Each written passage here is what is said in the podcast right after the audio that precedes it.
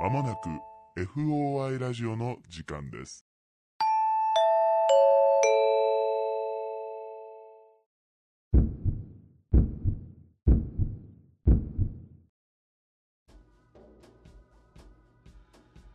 皆さんこんばんは。あこんにちはですね今日は。皆さんこんにちは。オカルト捜査官の FOI ラジオです。えなんでその様子見で？FOI ラジオですみたいな。最近早い早いって言われ そっかそっか。様子を見てね。はい本日の担当捜査官はナンバー39の D 山本とナンバー41の K 横山がお送りいたします。お願いします。この番組はオカルト初心者の我々がオカルト捜査官に扮し一般人の一般人による一般人のための会談をテーマに身の回りの不思議な体験恐怖経験などを操作し皆様にお届けする番組です。はい。行ったったぜ言みいな。ったたったぜ。すっごい早口だったね。すっごいいつもの1.5倍速再生みたいになってたけど。そうですね。ちょっと緊張があると早,、はい。早口になるからね。気をつけないと。え？あ。あ。あ。あ。はい。えなんつうの？早口になるから、早口になるからね。そう。そっかそっか。なんか俺が意地悪で言ってるって思われちゃってそうなんじゃないですかね。本当にたまにん、はいってなることがあるわけなんですけど、はい、今日は？今日は？今日は？なんと。なんと。公開収録とはいいうことで、させていただいてますお集まりいただいてる中こんなもう武道館いっぱいですね。うん。はい。武道館いっぱいに人にお集まりいただいてますけれども、ありがたいですね本当に。本当にね。初初イベントだから、ね、初イベントだからね、本当にイベントできるまでこぎつけられたっていうのがね、こぎつけられたっていうかね、なんか嬉しいことですよね。嬉しいですよ、はい、しかもあのすごいですよ。当日キャンセルなしですかあら本当にね、マジで。誰も来ませんでしたってなって。ちょっとちょっと予想してたよね。いやなんか2人ぐらいは来てくれそうだけどちょっとやっぱ やっぱ気変わったらどうしようみたいなさ。ちょっと思っててしかもだってね、なんか案内もギリギリまで遅れてなかったし、うんうんうん。みたいなのって。あそれまあもう予定入れましたよそんなのみたいな、ん。かと思ったら皆さん優しいですね本当にね。お越しいただきましてありがとうございます本当に。はい。はい。ということで緊張してますけれども。はい。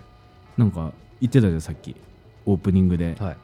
あじゃあオープニングは別の話用意しといたからみたいな俺さっきこんな感じで言ってなかったじゃないですか。こんな感じなんですよ。僕、僕、こんな感じなんですよ すぐ可愛い子ぶりっ子をねぶってないです。昔僕たち男子校だったんですよで、まあ、女の子とあんまり関わりがないい男子つもこの校話するんですよ。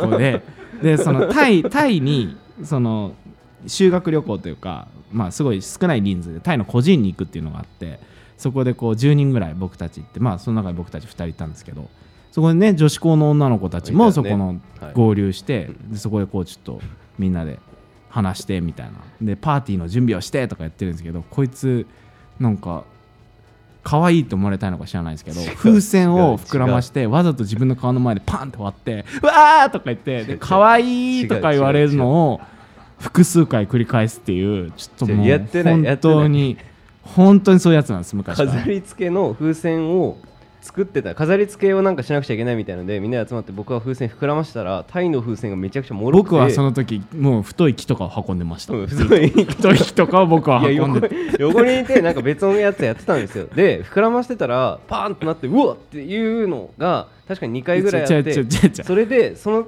その時一緒に作業してたその女子校の子たちがクスクスってなったのに嫉妬されたんですよ。僕は。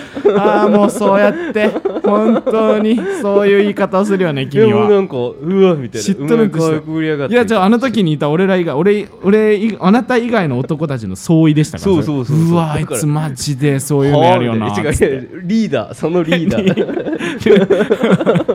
そんなんじゃなかったそうなの？みたいな。山本こう言ってるけどそうなのみたいな。パーンってやってうわーって言って。もうほんと全然可愛くねえしって思ってみんな。全然可愛くねえしってなってたけどまあそうやってねそういうやつなんです昔から。だからさっきのもそれの一環。まとめて。はい。ですけれど、はい。で何話すんだよお前。この後に。オープニングなんか話すんだろ話す。えー、ちょっと前はい。公開収録だからさ。はい。あのなんていうの？先駆けて説明できる。違う。先駆けてはい。もう情報提供できるなんかうん話ないかなと思って、おおえ先行公開みたいそう先行公開何かを？そう。うん。いうのがあってちょっと僕考えてきたっていうかちょっと最近出会いがあってえ？あのそういうお話をさせてもらおうと思ったんですけど。はいはい。え面白い。何それ？なんかき 期待感高められるような話でもないんですけど。なんで上げたハードルを自分で下げるの？勝手に上げられるよ 上げ下げこれすごいから。そうなんか、はい。俺友達にはい。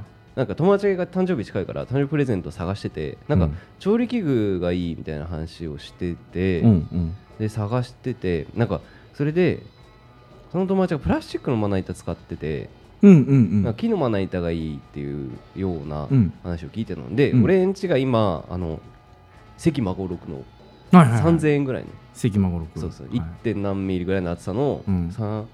何センチだった 35×24 ぐらいの大きさの、うん。こんぐらいの大きさのうん。まな木のまな板を使ってるんですよ、ヒノキのこんぐらいの大きさの、うん。でまあなんか結構いいけどでも3000円ぐらいだとちょっとプレゼントにはななって、まあまあまあまあでまな板でじゃあ高級まな板とかってあるのかなと思って、うん。ググったらうん。なんか一番上の方にスポンサーみたいな広告つけてますみたいなのでうん。なんかかやの森っていうサイトのほなんかかやの木でできたううん。あのまな板があるみたいなほうが出てきたな、ううん。でなんかこんなでも広告売ってるだけだろうと思って、うん。正直。うん。なんかそのお金払って Google に上げてもらってるだけだろうと思ったんだけど、うん。まあ、検索してみても口コミ見ても結構良さそうで、はいはいはい。まあ、業務用のまな板とかもうん。作ってる感じだったのよ。うん。でなんか茅の木っていうのがそのまな板を作る中でも2番目にいいうん。まな板の材質なんだって、でまあそうなんだと思って見てみたらなんかちょっとサイズがもう全部売り切れてて大きいやつはもうなくて。ほうほで中ぐらいのサイズが1枚だけあったの。で、うん。2センチと3センチ厚さあるんだけど2センチだけ売れ残ってるなとは思ってて、ううん。あそうかでももうちょっと大きいやつが良かったけどないのかと思って下見てったら500円でなんかちっちゃいまな板お試し版送りますみたいな。ほうほうほのが書いてあってああほうほうと思って、うん。あのそれをじゃあお試しで頼んでみるかと思ってうん。頼んだのよ。で一昨日木曜日ぐらいに来てうん。もう本当にこんぐらいのさちっちゃい、うんうん。ちっちゃいまな板レモン切るぐらいのそうそうそうそう,、う。んうん。もうレモン乗っけたらもういっぱいいっぱいですみたいなぐらいな感じのやつが来てまあでもこんなんで分かるわけねえだろうと思って、うんまあまあでそれ納豆ご飯食べようと思ったから長ネギをねうん。切ろうと思って、うん。まあねネギこんぐらいはさ、うん。あのちょんって切って、みじん切りしたら、うん。あの俺みじん切りが死ぬほどうまくなって みたいな。本当にえこんなこんな変わる？みたいな。あまな板で変わるんだ。うん、こうなんかねほん全然違ってあの、まあ、うまく固定されるのと木がすごい柔らかくてストントントントントンみたいなトントントンみたいな感じよ。うんトントントントントン。トントントンちょっとちょっと開けんのそう。うそれでうん。あのあまりにも一回やってお皿に移したんだけど、うん。シャワー浴びてえ何に移したっつった？やお皿に移したお財 お財布に移したのかと思おってネギをお財布には入れないんだけど。なんか上がんのかなとお思って皿に移して、まあうん。ここの後ご飯食べようと思ってもシャワー浴びてる間もずっとそのことを考えてしまって、うん。そんなことがあるか？みたいな。そんなにそんなに違うことがあ まな板で頭いっぱいになっちゃったのね。うん。であもうその後あもう長ネギ2本みじんにしちゃった 用途もないのに。ああみたいな。えでも明らかにこれ違うよなみたいな。えそのじゃあ以外のまな板でもやってみた？やってみたやってみた。あやっぱ全然違う？ね違って。へえあこんな違うんだと思って。で大体、うん。大きいサイズで1万円で、うん。その関孫六ぐらいの関マゴロコディスみたいになってるから今それだと。関孫六サイズだと24センチかけるうん。31ぐらいだと、まあ7、8000円ぐらい。あまあまあまあ。まあまあまあ。で、うんまあ、あの、その三プレゼントとして送るんだったらねならいいのかないいかもね。なんか、これ、ぜひちょっとおすすめで、即、もうこれ、自分用にしようかなっていうぐらいの感じで、ちょっとちょっとちっちゃいやつをポチッ、それは俺もちょっと。と欲しいかもしれんわぜひ、茅の森。これあのメルカリとかで転売されてたら、うん。9人のうちの誰かだと思う。なんで？大変な大変なことになるわあんなもういいあんないいまな板。びっくりした。だからもともと木のまな板使っててさそのヒノキに変えてあすごいいいなって思った上でのその衝撃だったから。かやがでも2番目って言ってたじゃん、うん。一番目は何なの？なんかあるんだよね覚えてないけど。その話するんだったら調べとけばいいなんだけどなんかある。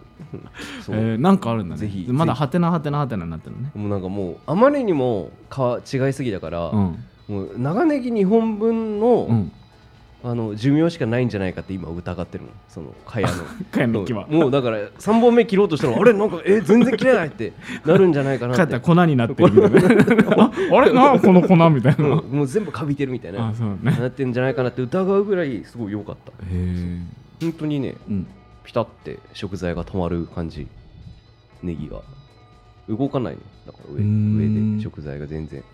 まな板変える発想なかったでおすすめですぜひ。のはいなんか。ちょっと。なんかなんかね週に数枚ずつぐらいしか、うん。まあ、出てないんだって。あだから。そんなレアなの？今だから在庫を予約して1週間経ったけどあったら大きいやつはまだ。その割に値段そこまでそう。スーパー高いわけじゃない。これ2倍3倍になってもおかしくないんじゃないかってぐらい思った。へえ結構新しいブランドなのかうん。うん。そこまで有名になってないかもしれない。わからん。ななるほどね。ちょっと調べてみよう、かやぜひかやの。かやの森かやの森、はい。スポンサーついちゃうかもしれないですね。やばいね。この番組はかやの森が提供してる。お料理全く関係ないチャンネルなのにみたいな。なんかうん。食器類とかそのかやの木で作ったうん。食器とかお箸とか、うん。そういうのを取り扱ってる会社なんで、へえお箸もさ、うんうん。いいの使うと全然違うね、違うんだ。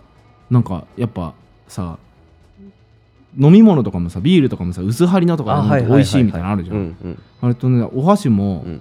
結構一膳まあでも言って一膳2000円とか、うん。結構高いじゃんそれなりに,、うん。そうすごい高い。にぐらいのでもすごい先が細いやつとかあったりとか、で食べるとあれなんか美味しい美味しいみたいな。へえ上上等なものを食べてる気がするみたいな。やっぱしょ口の口当たりというかなんていうのねそういうの。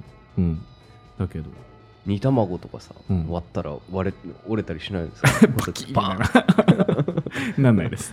大丈夫ですか？大丈夫です。はいあのこん。な感じでしたの今この間撮影の小道具で一瞬だけ使った、あのお風呂用の座椅子みたいなのあるじゃん。はいはいはいはいあのそれがヒノキのやつでああそん。な大きくないのよこれぐらいの、うん。うん。うん。さもういわゆるほん。とちっちゃめの座椅子ぐらいのはいはいがあって、俺も大きさの表現下手だねこれぐらいちっちゃめの座椅子っつってちっちゃめの座椅子だからそれが、なん。だけどそれを1個お風呂場にまあ置いてんのね今ね、うんうんうん。そしたらなんかめちゃくちゃヒノキの香り強くて。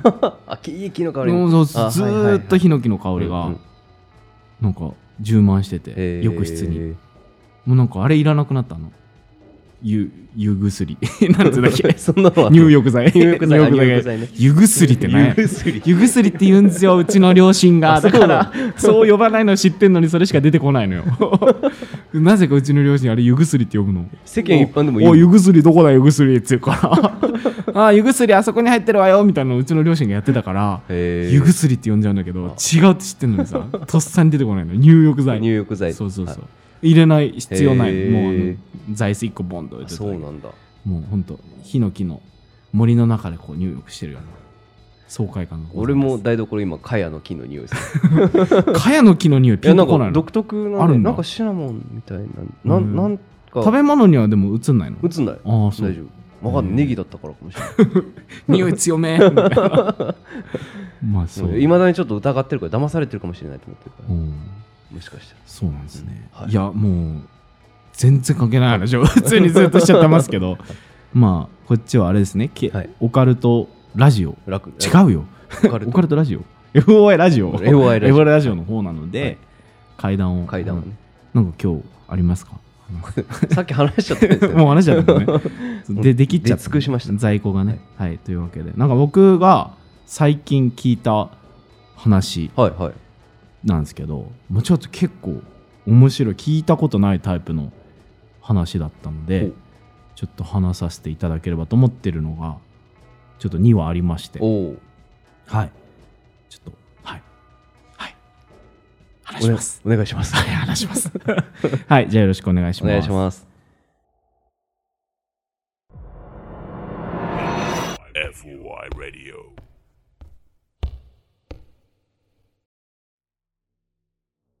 えっとですねじゃあ今週第1話目のお話なんですけれども、はい。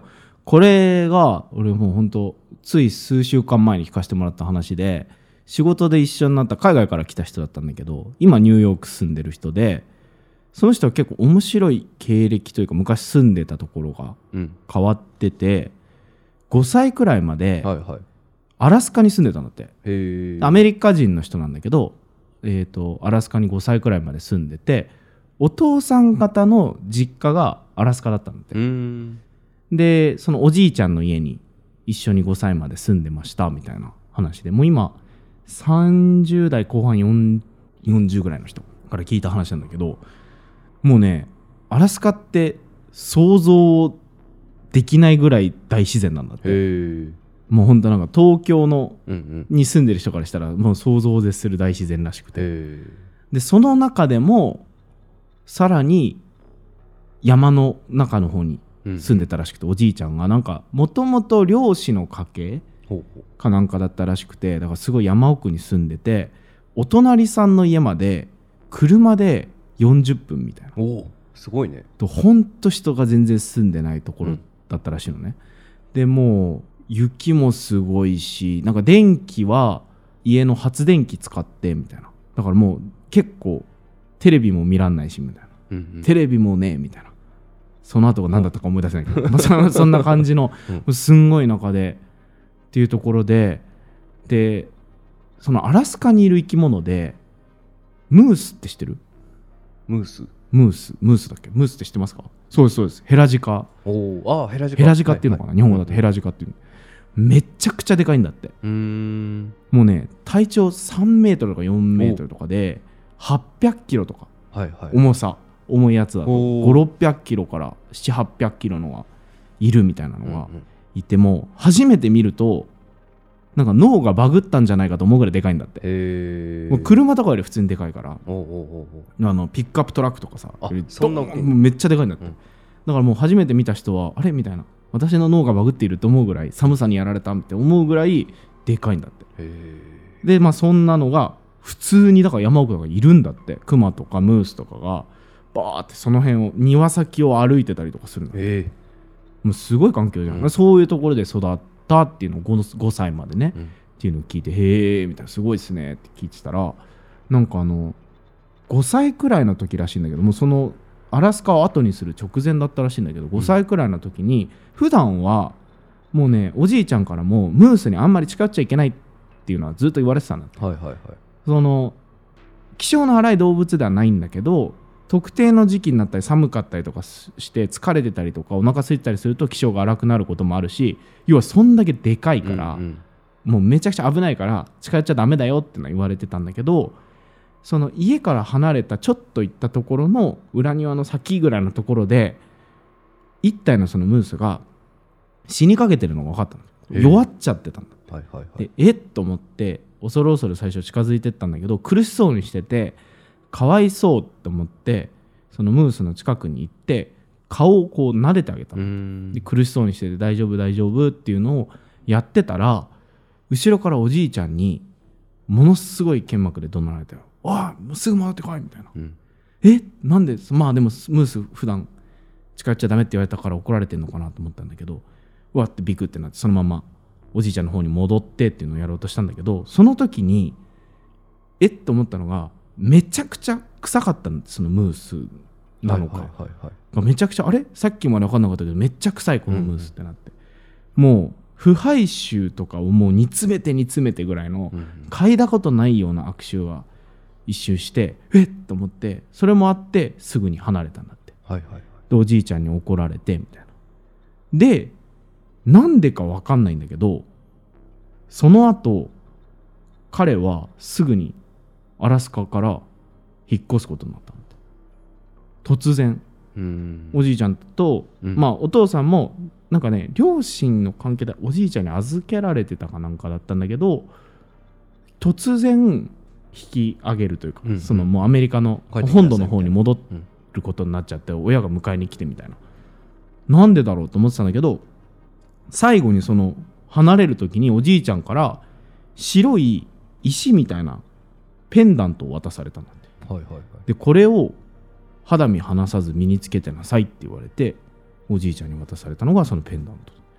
でそれはデザインはかっこよかったから気に入っててまあ結構ポケットに入れたりとか首から下げたりとかとりあえずそれから肌身離さず持ち歩くようにはしてたらしいのね、でそのアメリカの本土に戻ってきました。親と話してたんだって。でなんで急にひ戻ってきたの？みたいな話をした時にもう二度とおじいちゃんには会わせないみたいな。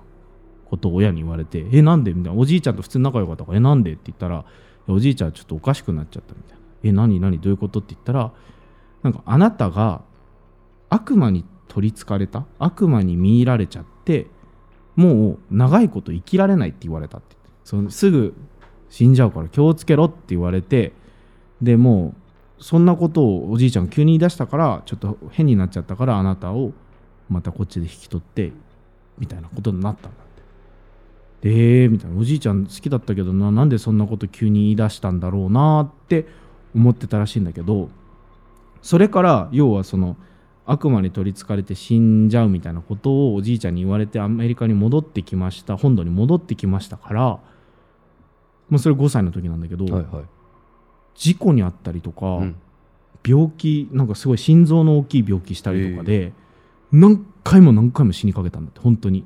もうあの10回とか十何回みたいなもうそのな2桁レベルで本当にめちゃくちゃ臨死体験みたいなことをし続けたんだって。へえでその度にムースの匂いがしたんだってあのむ強烈な悪臭したって言ったじゃん。その匂いが毎回したんだってその死にそうな経験するたび。だから病院で手術する時とか事故に遭った時とか、そういう時にその強烈な匂いがして彼はあのムースに呪われたと思ったの。お俺はああやって弱ってたのをかわいそうと思って近づいたのになんかそれでう恨まれたおじいちゃんが漁師とかやってたからか分かんないけど恨まれて自分にはムースの悪霊がついちゃったから恨まれたのかなって思ったんだって。っていうのがありました。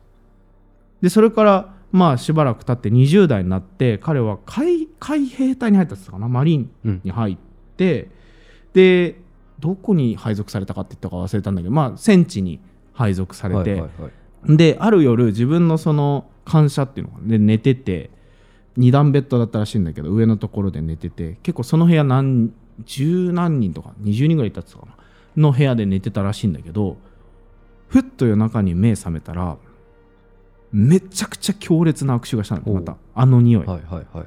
あれ？と思って。で今までこの匂い嗅いだ時はなんか事故があったりとかそういう自分の病気したりとかなんか良くないことが起きる時だからうわやばい何か起きるかもしれないと思ってなんか出ちゃいけないらしいんだけどベッドから降りてその感謝出たんだって。うんうん。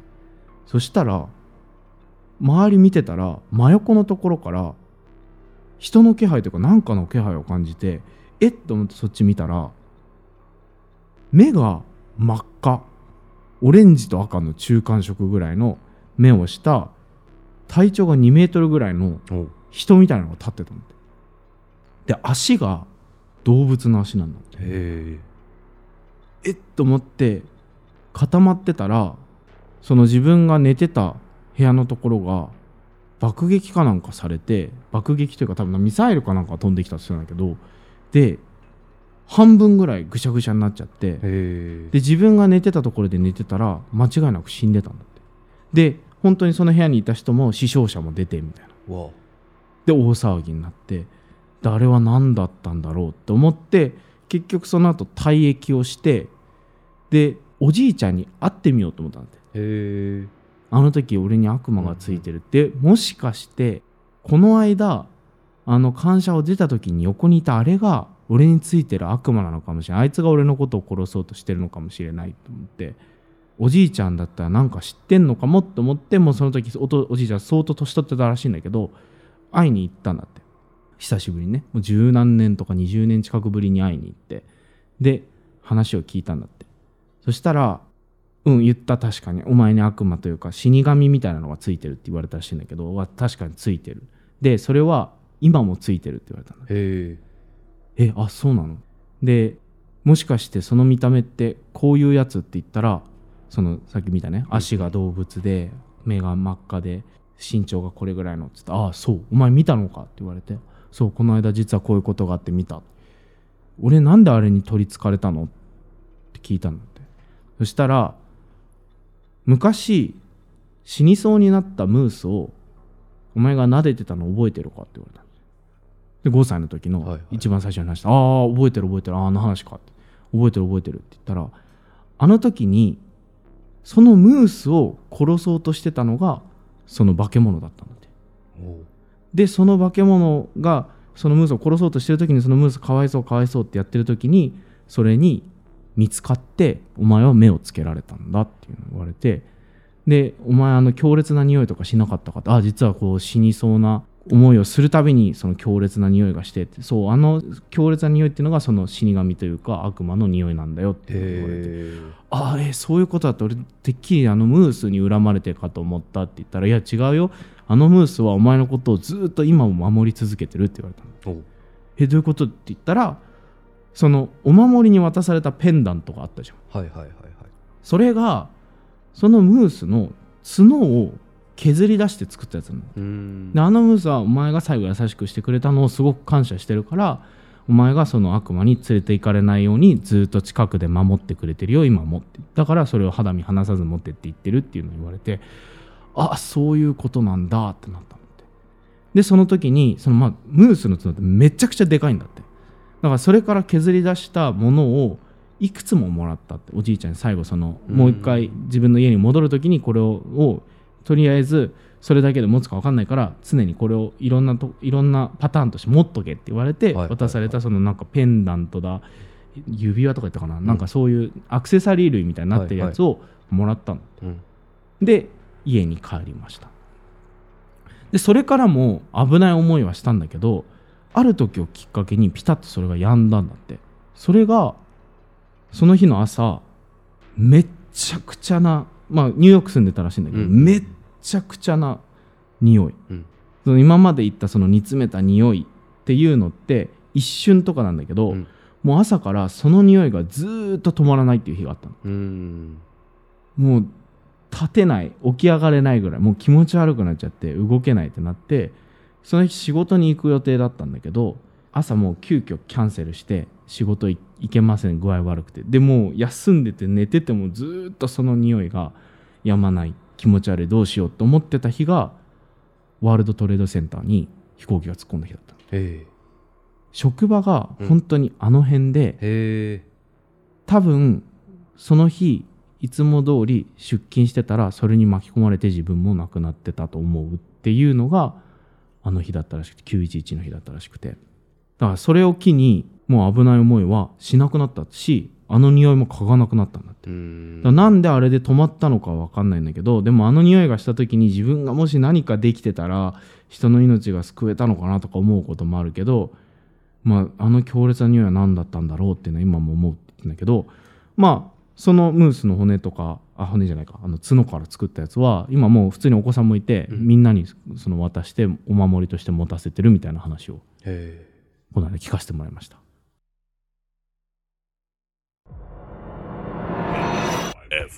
Radio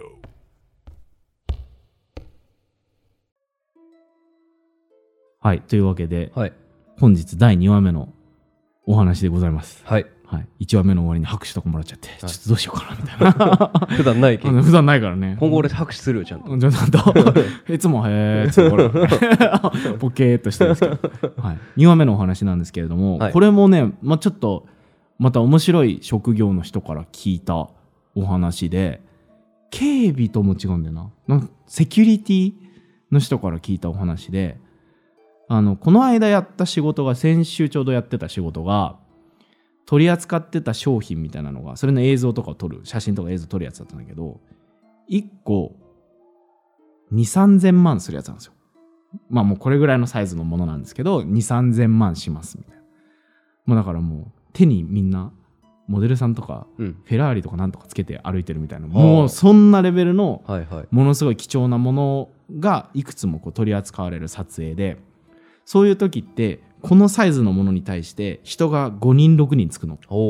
警備で。まあそれがもう守んなきゃいけないんで、はいはい。56人の人がついててみたいな。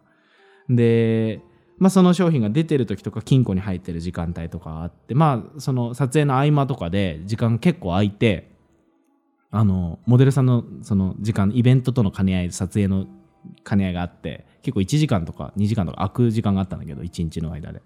そのうちに警備の人と話すようになって興味あるじゃん、うん。なんかどういう仕事なんですかみたいな、確かにね。普段その会わないもんね。そう暴漢が例えば来たら、うんうん。戦うんですか？って聞いな。んかそういう経験あるんですか？戦うんですか？もしれない。そしたらなんかね、うん。あんま戦うことはないんですとか言って、はいはいはい。どっちかというと逃げる方が仕事なんでみたいな。その快適しないでうん。逃げるっていうのが仕事のあれだから、へー。あんまりそのコンバット的なのはなくて、どっちかというとその合わないように、うん。その VIP なりはいはい。守りながら逃げていくっていうのが仕事なんであんまそういう快適はしないですねみたいな。映画みたいな感じではないですみたいな。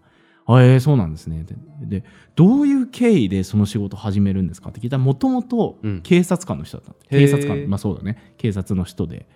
で、まあ、前職警察で、まあ、ほんの数年前まではやってて今まあこれ転職先なんですみたいな、うんああそうなんですか。って言って、まあ、結構話してきたから温まってきたからこれちょっと一発聞いてみようと思って、はいはい。なんか僕実はこういうチャンネルやっててみたいな。そういう怖い話とかそういう不思議な経験とかしたことないですかって聞いたらまあ結構あんのよ。おおそうなんだ。結構あんの。うん。なんかポロポロって話してくる話とかがなかなかパンチ効いてて、うんうん。あの腕持って歩いてた人の話とか。まあまあまあまあちょっとこれまた今度話せたらなって感じ。で、まあそういう面白い話がポロポロ出ていく。面白いって言っちゃあれなんだけど、うん。まあそういう強烈な話をポロポロ出してくれて、ええーみたいな。でもその中でも一番強烈だったのはって言って聞かせてくれたのがこの話だったの、うんうん。でこれはこの人が直接経験したっていうよりはこの人の先輩の刑事さんうんうん。から聞いた話らしくて。でこの人はまあ関東圏で警察やっててその上司もそうだったんだけどもともとは地方の出身だったらしいのね。でこの事件があったのは20年から30年前ぐらいって言ったかな？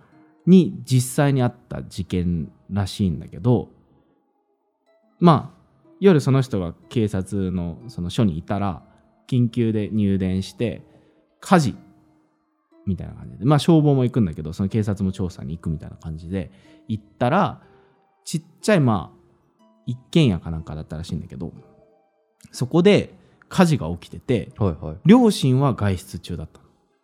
だけど2歳と6歳のうん。お子さんがいたのかな？が結局その火事に巻き込まれて亡くなってへしまいましたみたいな。そういう事件だった。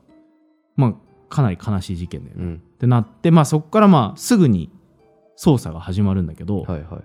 自然に出た火じゃないっていうのはすぐに分かった。要は放火だっていうのはすぐに分かるんだってそのまあその1日とーかのうちにはいはいはい放火だっていうのが分かってでその間両親はなんか食事に行ってたかなんかまあとりあえず家を開けててでその間にそんな事件が起きちゃってで放火。で両親は犯行のあれからすぐに外れたんだけど犯人は割とすぐに捕まったんだって。その防犯カメラとか目撃の証言とかがかなりあって要はあんま隠れようとしてなかったんだよね犯人が、女性だったっていうのがすぐに分かって、はいはい。捜査していくうちに一人の女性がすぐに捕まったんだって。でこの人が誰だったのかっていうとこの燃えちゃった家に住んでた旦那さんの不倫相手だったんだが火を放ってで燃えてお子さん2人が亡くなった、えめちゃくちゃ悲えしいうん。事件とかひどいひどい話だね。で動機とかをさ調べていくじゃない。なんでそんなことをしたんですか。言ったら分かったのがその放火をした犯人の女性は、まあ、結構長いこと不倫関係にあってもう数年単位で不倫関係にあったんだけどこの男性に妊娠をさせられて3回子供を下ろさせられてたんだって、だからその恨みです。2人子供を持ってきましたけどまだ私は足りません。私は3人子供を殺させられました。っていうのを、まあ、証言して。でその後すぐにうん。自殺しちゃったんだって、ええ。留置所かなんかでうんうん。命を絶ってこの人は犯人はまあ死んじゃって。でそのお子さん2人失った火事でお子さん2人失った、まあ一番悪い男がここに、うまあ一番っていうあれだけど、うん。まあその悪い男がここにいてその奥さんだよね。この2人の亡くなった子供のお母さんも、まあ、この事件の全容が分かるうちに自殺しちゃったんだって、あ。お母さんが。そう。だからもうこの事件に関係してた人の中で生き残ってるのはこの男の人一人へだ。ー。なるほどね。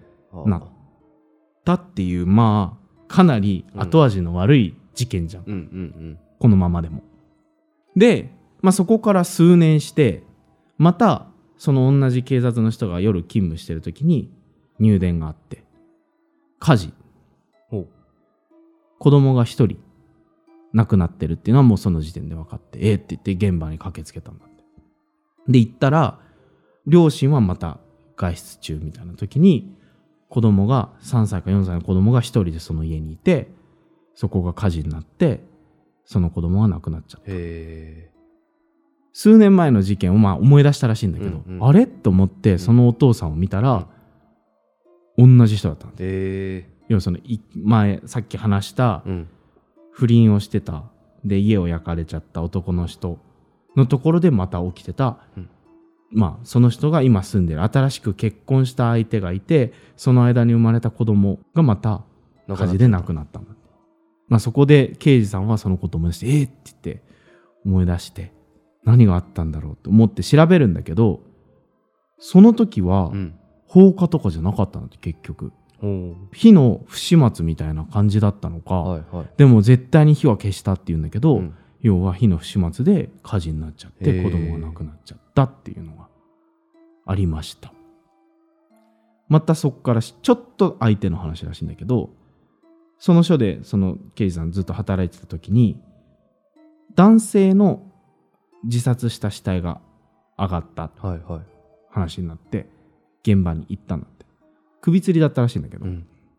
行ったら首吊って亡くなってる男性に見覚えがあったんだって。うんうんあれ？と思ったらそれがさっき話した事件2件とも関わってるその不倫してた最初。へ男性が首吊って亡くなってた。でまあこれは普通に自殺として処理されてる。んだ、えはいはいはい。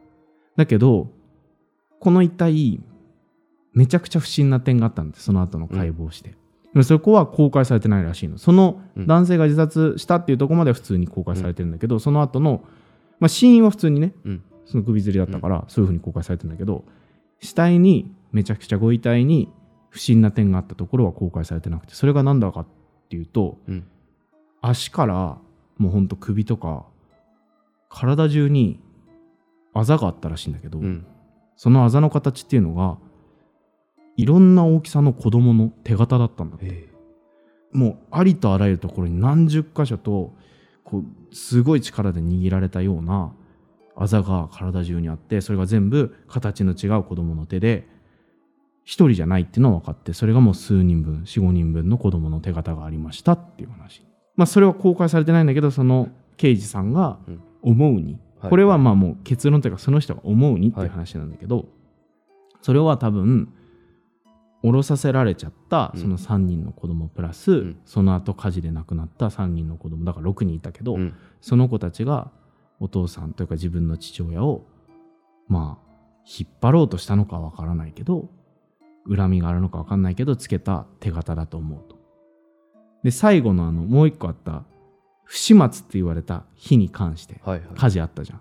これに関してその刑事の人が思うには、うんまあ本当にお母さんないしお父さんの火の不始末だったのかもしれないけど、うん一個だけ忘れられないのはその1回目の2人子供を火事で殺しちゃった犯人の女の人が取り調べで言ってた私は3人殺させられました。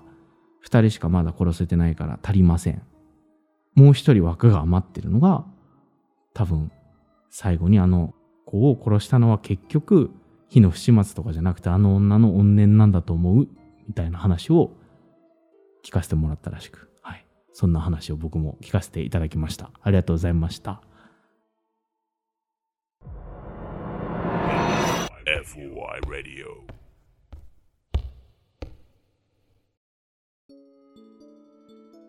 エンディングです。はい。はい、というわけで、まあ、2話話させていただきました。はい話す順番間違えたかな？もう会場の空気が悪い悪い。ひどい話だもんねこれ本当に、ね。うんで悲しいも話です。まあ強烈なのやっぱ聞いた中でもすごい強烈な話で、そうだかららしい。その人がそういうことがあるっていうのを知ってるのが、うん。その刑事さんだけだってことだよね。そうそうそうそう。ああーまあそうだね。その事件うん。に全部に絡んでたのはその人だけかもしれないよねうん。だから検視官の人とかはなんだこれってなってああ確かにそうだよね。きっわ気持ち悪い。えなんなんでこのの手の跡ってなったんだろうね。いうのに全部気づけちゃったみたいなのがうん。ね。確かに。自分の彼の中でだけ結びついたって話なのか。な、うん。でも確かにそんなあざとかでさ外傷としてさなんか他殺みたいな話になんないのかなってちょっと思ったけど。どうなんだろうね。あざ。でも直接の死因と関わってないって判断されたら。まあそうだよねまあでもそうか。例えばカッピングのあざが後ろにあってもうん。すいませんね。なんか変な話になっちゃうね カッピング手ってみたいな。カッピングのあざがあっても、うん。カッピングですねっつってね。死因と関係ないですってなったら。カッピングの人逮捕されないでしょ。カッピングの人は逮捕されないもんね。そうかそうか。カッピングしてから首つってのね珍しいけどね、まあ珍しいね。最後に悪いなんでよくよくね。健康志向なの？どっちなの？みたいになるね。くなねまあまあそう。でもまあちょっと後味の悪い話だなと思って。でもねやっぱ結構一コアみたいな話も多くて警察の人まあそうだよね。心霊のまあなんか23は聞いてうん。面白い話、そのさっき言ってた手を持って歩いてた人の話とかもすごいはいはい。はい気持ち悪かったんだけど、まあまたそれはね折を見て話せればと思うけど人人コアもやっぱあった。ストーカーの怖い話みたいなのとかね、ううん。だからちょっとまた話せればとはい。思いますけれども。ぜひぜひお願いします。はい、1話目の方話してなかったね。うん。なんかさっき 普通に合間にちょっと1話目の話しちゃったからなんか消化したみたいになってるけど はいはい。あれもすごいやっぱムースってめちゃくちゃでかくうんうて、んうん。うん。俺見たことないんだけど本物。俺も本物見たことないな。俺なんか脳がバグったってうん。自分で思った生き物はうん。バク、バクって見たことあります？皆さん。結構形容しがたいというか、はいはいはいはい。象みたい。な何この生き物ってなるよね。体のサイみたい、うん。象みたい。はいはいはいはい。豚みたい。みたいな、え何この生き物って？脳の処理が追いつかないの、はいはい。なんかここだけえアニアニメ見てんの？この生き物みたいな。そう。バクはだから俺は動物園に連れてかれてさ。年間300回以上動物園に行ってますよ。謎の人に動物園に連れてかれたことがあって。すごいね。あの日めっちゃ濃かったんだよ、うんうん。そのその人うにん。呼ばれて急に「東武動物公園行きませんか?」って言って。そんな感じ怖い怖い話の飛んで。みたいな。ああ行きますって言って、はいはい。行ってそしたらなんかその人の友達の人もいて、うん。でチンパンジーのところの前ではいみんなの名前を呼びながら1時間ぐらい居座って俺も一緒にチンパンジーをこう見て。チンパンジーの名前を呼びながら。チンパンジーの名前。なんとか。でもねそのチンパンジーもちゃんと反応分かっててよく来るその常連みたいなの分かっててういみたいな感じで来て、うん他の他のお客さんには結構塩対応なの、うんうんうん。もういたもんずっと寝てんだけどその人たちが来てういみたいな感じで来て おおすげえ常連と思ってさすが年間300回と思ってその日行ってうん。バグ見て、うん。脳バグって、うわっって思って不思議だその後祝祭の呪物店に行って 今日濃いと思いながら。そうそうそうそうなんだけど。だからまあそうバグったって思うぐらいでかいんだって、はいはいはい。そのムース、ん。ヘラジカ、うん違うバグり方だと思う。バグり方まあそうだね。なんかサイズ感の。あれとな。んだこの生物だからね。端っこつまんでこうビーって引っ張りすぎちゃった。あ違う違う違う違うみたいな、ね。ちょっ、と適当に作っただろうみたいな。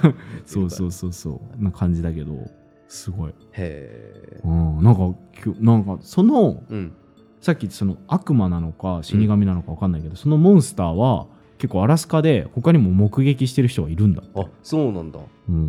なんか結構昔言い伝えなのか分かんないけどそういうのみたいのが。うん出てくる。へ森の中にそういうのが住んでるみたいな話はあるらしくて地元でも、うんうんうん。そう。な話を聞いて。へえみたいな。まあやっぱ世界各地に聞いたことない階段はいっぱいあるんだなと思って。ね。アラスカからアメリカまでついてきちゃうんだね。そうまあまあそうだね、うん。州をまたいでというか、ね。あれですけど、ここで州 のクイズが 始まるのか 何州でしょうみたいな。カナダまたいでるから。えっとみたいな。そうそう。でも面白いですよ。なんか中東だと全部これになるみたいなのあったよね。全部これのこれの仕業ですみたいな。あジンの仕業ジンだ。ジンね。ウォルター・ガイス全部ジンの仕業なんだよね、これもジンあれもジンみたいなね。めちゃくちゃ激しいんだよね。中東の。向こうの心霊映像とかで見たことありますか？中東の。なんか日本のポルターガイストって優しいなって感じしますよね。あれパタンぐらいのさ、うん歯ブラシ飛んだみた。いな、はみたいな感じだけど向こうすごいよねバーンドーンみたいな言うぐらいの感じあれが心霊感の違いなの日本は幽霊もやっぱちょっとこうねちょっと控えめ控えめなおしとやかな感じこれぐらいのこう、見えないところうん歯ブラシ倒すぐらいの、怖いだろうん怖いだろ怖いだろみたいなあっつって影にみたいな感じだけど。向こうはそれだと、認めてくんないからうん。気づいてくんないかガシャーンら、投げてダッ シャーみたいなね。それやっぱさ国民性の違いが出るのかもしれないですね。そういう冷静にもね面白いですね。はい。へそんなそんなお話でございました。えはい。まあ今後もねちょっと今年なんかすげえイギリスの人と仕事するのが多くてイギリスの会談みたいなのもちょこっとまあイギリスの特色があるのかわかんないけど、まあ。狐狩りの人はイギリスだああそうそうあの人イギリス。まああの人というか俺はそれは編集者の女性の方から聞いてその人のはいはい。旦那さんがイギリス出身の人だったうーのね、ん。フォックスハントやってたんですね、はいはいはい。あのお父さんがね、そうそうそうそう。狐に恨まれてるうん。うーん。そうなんです。だからちょっとまた海外の。どうどうなんですかね？皆さんどっちの話の方が日本の会談と海外の会談ってどっちの方がお好きですか？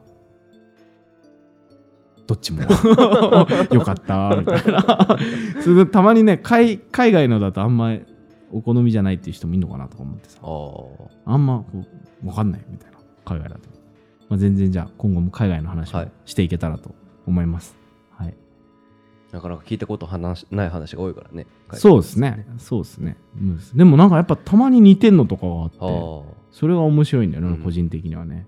全然。幽霊の出方とかも結構一緒なんだよね。あとなんか話のあれなのかわかんないけど、やっぱなんか三段落ちみたいなの多いんだよね。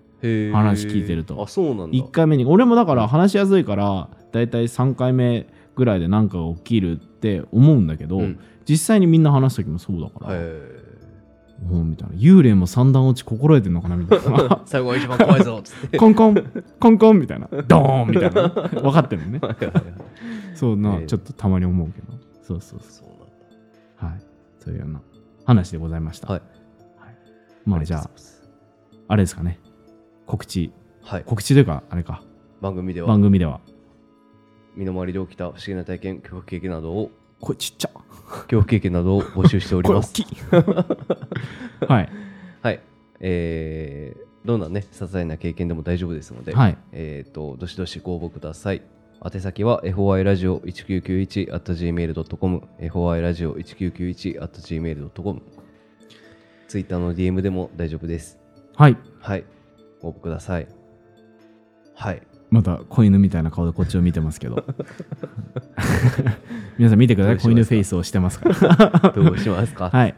そしたら、締めの言葉、はいお願いします。いつかあなたの住んでる街へお尋ねしますオカルト捜査 F、O I、ありがとうございました。